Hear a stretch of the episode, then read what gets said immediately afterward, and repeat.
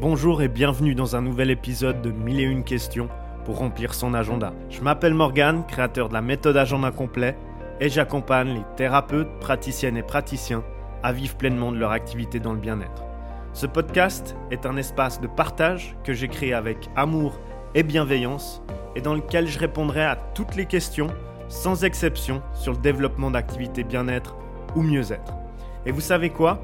Vous trouverez ici mes dernières pépites que j'utilise pour moi et mes clients, celles qui fonctionnent, donc pas de superflu, pas de blabla, du concret, rien que du concret, pour faire fleurir votre activité bien-être de façon exponentielle.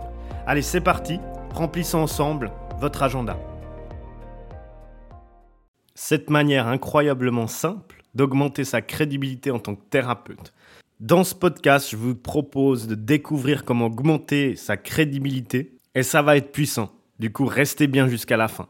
Vous connaissez certainement l'élément le plus important pour trouver des clients en tant que professionnel du bien-être. Je pense que vous l'avez déjà ressenti, c'est en fait la crédibilité. C'est aussi simple que ça, personne ne viendra vers vous si vous n'êtes pas fiable ou s'il pense que vous n'êtes pas crédible. Alors comment développer sa crédibilité? Les choses ne paraissent peut-être pas très simples, même si en fin de compte, elles le sont. Vous le constaterez tout au long de votre écoute. La crédibilité est importante dans tous les métiers, mais elle l'est encore plus dans le bien-être ou le mieux-être. Le client patient ou consultant n'est pas un simple client, c'est quelqu'un qui remet tous ses espoirs entre vos mains. Il croit fermement que vous pouvez le soigner, l'accompagner à se sortir de son mal-être. Il a foi en vous. Dans la plupart des cas, ça va au-delà d'une simple relation de confiance. C'est ce que j'appelle notamment la confiance profonde, qui est en fait une confiance totale. Et c'est seulement lorsque vous atteignez ce niveau de confiance avec votre patient consultant client que ce dernier pourra librement vous parler de son besoin, de ses douleurs, de ses peurs, de ses envies, etc. Et que vous pourrez justement l'accompagner encore plus profondément, avec encore plus de puissance que vous le faites déjà. J'ai structuré ce podcast en sept clés incroyablement simples à mettre en place.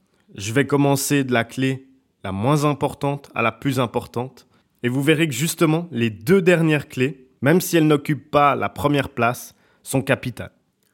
Clé numéro 7, la preuve sociale. Quoi de mieux pour inspirer la confiance que de montrer que d'autres personnes ont déjà cru, ont déjà fait confiance en vos services, en votre accompagnement, et qu'elles n'ont pas été déçues. Vous devez donc mettre en avant les témoignages de vos clients, patients, consultants qui ont été entièrement satisfaits de vos prestations. Si vous avez un site internet, donnez la possibilité aux utilisateurs de vous laisser un avis sur ce site internet. Et pour aller plus loin, ce que vous pouvez faire, c'est d'afficher le nombre de patients que vous avez déjà suivis, votre expérience en termes d'années dans le bien-être ou dans le mieux-être, ou bien même, si vous faites des accompagnements en entreprise, mettre les logos de vos clients entreprises avec qui vous avez collaboré. Cette clé, elle est vraiment importante et ce sont vraiment des éléments qui renforcent votre crédibilité vos potentiels clients se diront que si vous avez pu soigner, accompagner d'autres personnes, vous pouvez également les aider. Clé numéro 6, la compétence. Vous vous demandez certainement pourquoi la compétence se trouve à cette place et pas à la première place des clés que je donne dans ce podcast. Pour beaucoup de personnes, c'est l'élément le plus important. Pour augmenter sa crédibilité, il suffit juste d'être compétent. Et je suis totalement d'accord avec cela. La compétence est incontournable, mais je n'oublie pas que je m'adresse à des professionnels du bien-être. À vous, la compétence est indispensable à votre métier.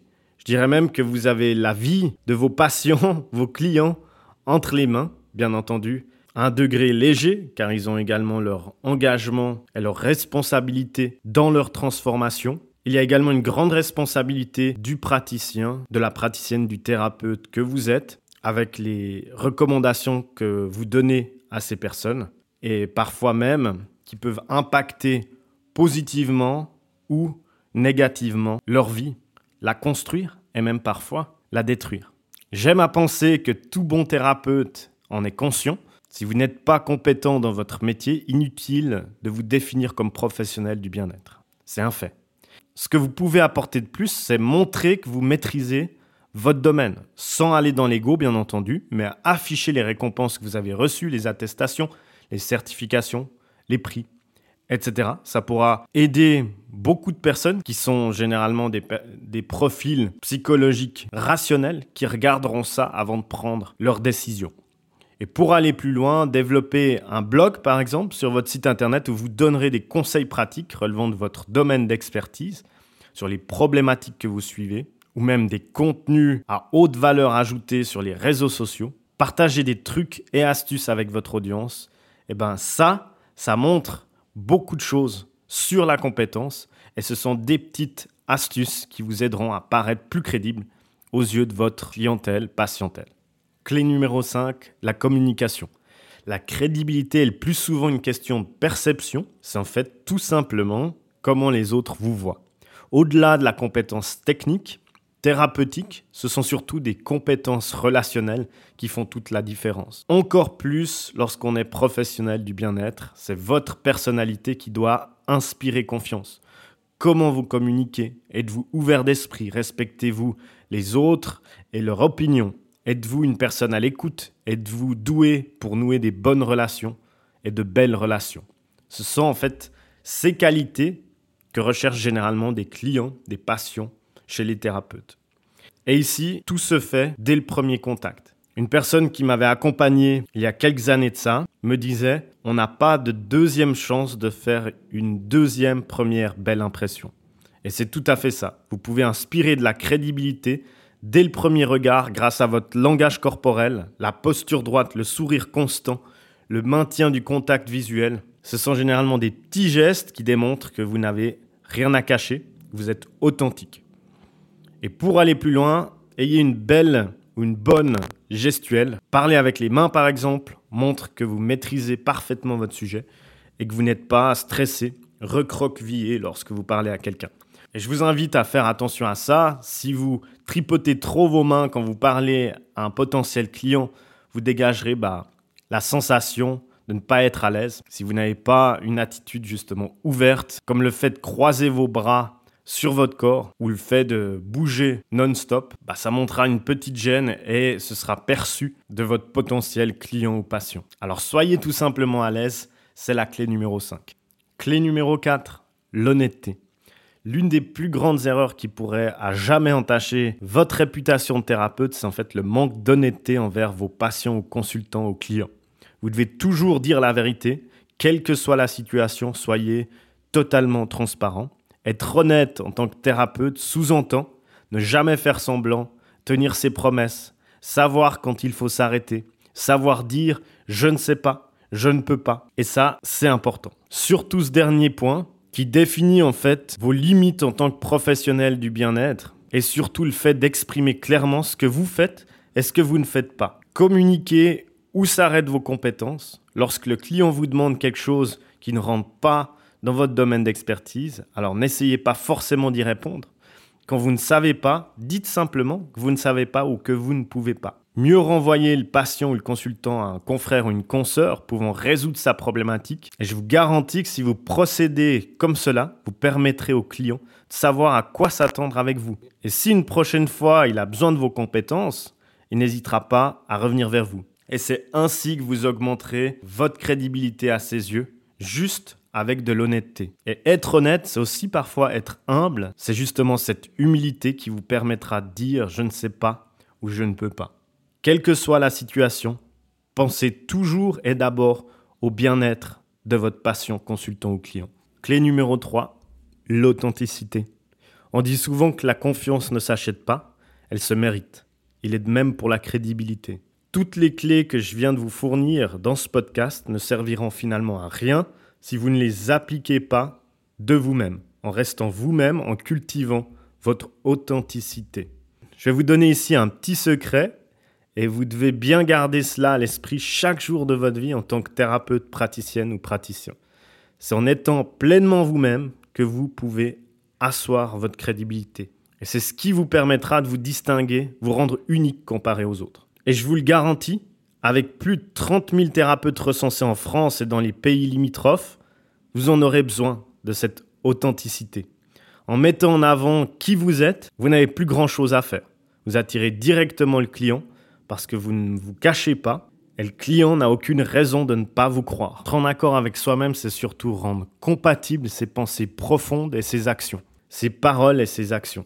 Et donc, entre ses paroles et ses actions, ses pensées et ses actions, il doit y avoir une cohérence totale. Comme par exemple, respecter les horaires de rendez-vous, ne pas être en retard, toujours vous assurer de pouvoir respecter ou assurer un engagement avant de le prendre, ne bafouer pas vos principes.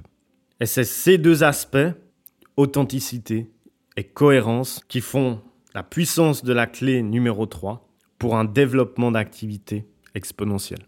Clé numéro 2, la confiance en soi. Imaginez, vous ne vous sentez pas bien et vous vous rendez à l'hôpital pour vous faire soigner. La première personne qui vous accueille vous accueille très très bien, sourire, bienveillance, vous êtes directement mis en confiance et cette personne vous dit que vous serez bientôt reçu par un médecin.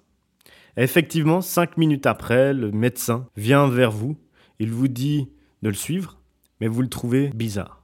Il ne vous regarde pas dans les yeux, vous trouvez qu'il a une démarche tout aussi bizarre. Vous entrez dans la salle de consultation, il a les mains qui tremblent, il a beaucoup d'hésitation, et sérieusement, vous allez vous méfier. Vous préférez même refuser les soins et demander un autre médecin. Eh bien, si vous manquez de confiance en soi, c'est exactement comme cela que vos clients se sentiront en votre présence. Ils se diront que ce manque de confiance en soi cache quelque chose. Vous devez donc travailler votre confiance en vous. Je sais que cela n'est pas très simple. Ça demande des fois d'être accompagné. C'est ce qu'on fait également dans mes accompagnements. Et si vous ne souhaitez pas investir dans votre activité ou en vous-même pour avoir ce déclic, j'ai préparé d'autres contenus, podcasts ou articles de blog sur mon site internet que vous pourrez lire sur la confiance en soi. Passons maintenant à la dernière clé qui est la clé numéro 1 et qui est la connaissance de votre clientèle ou de votre patientèle. Et cet élément est dans la plupart des cas négligé lorsqu'on parle de crédibilité. Et ça, je le vois fréquemment avec les personnes que j'accompagne. Mais pour moi, c'est vraiment l'incontournable et c'est pour ça que c'est la clé numéro une. Un peu comme la compétence, c'est un prérequis. Vous devez savoir une chose, les critères qui inspirent la crédibilité diffèrent selon les personnes, les expériences, les cultures, les éducations. Dans certains pays, par exemple, la ponctualité est un critère primordial, mais dans d'autres, c'est plutôt l'authenticité, la personnalité. Et c'est donc à vous d'identifier ce qui importe pour votre clientèle, ce que la personne a sur le cœur, ce qui lui tient à cœur. Et pour ce faire, vous devez être à l'écoute, ouvrir votre esprit, ne pas juger la personne. Vous pouvez même arriver jusqu'au point de déterminer les valeurs que prône votre clientèle, votre patientèle. Et en fonction de cela, vous saurez quel bouton actionner pour augmenter votre crédibilité aux yeux de cette dernière. Et ce bouton que vous actionnez au début deviendra tout simplement très naturel et fera partie de votre approche pour aider vos clients et vos patients. Et voilà, on arrive à la fin de ce podcast. Vous connaissez maintenant les 7 clés pour renforcer votre crédibilité en tant que thérapeute, praticienne ou praticien.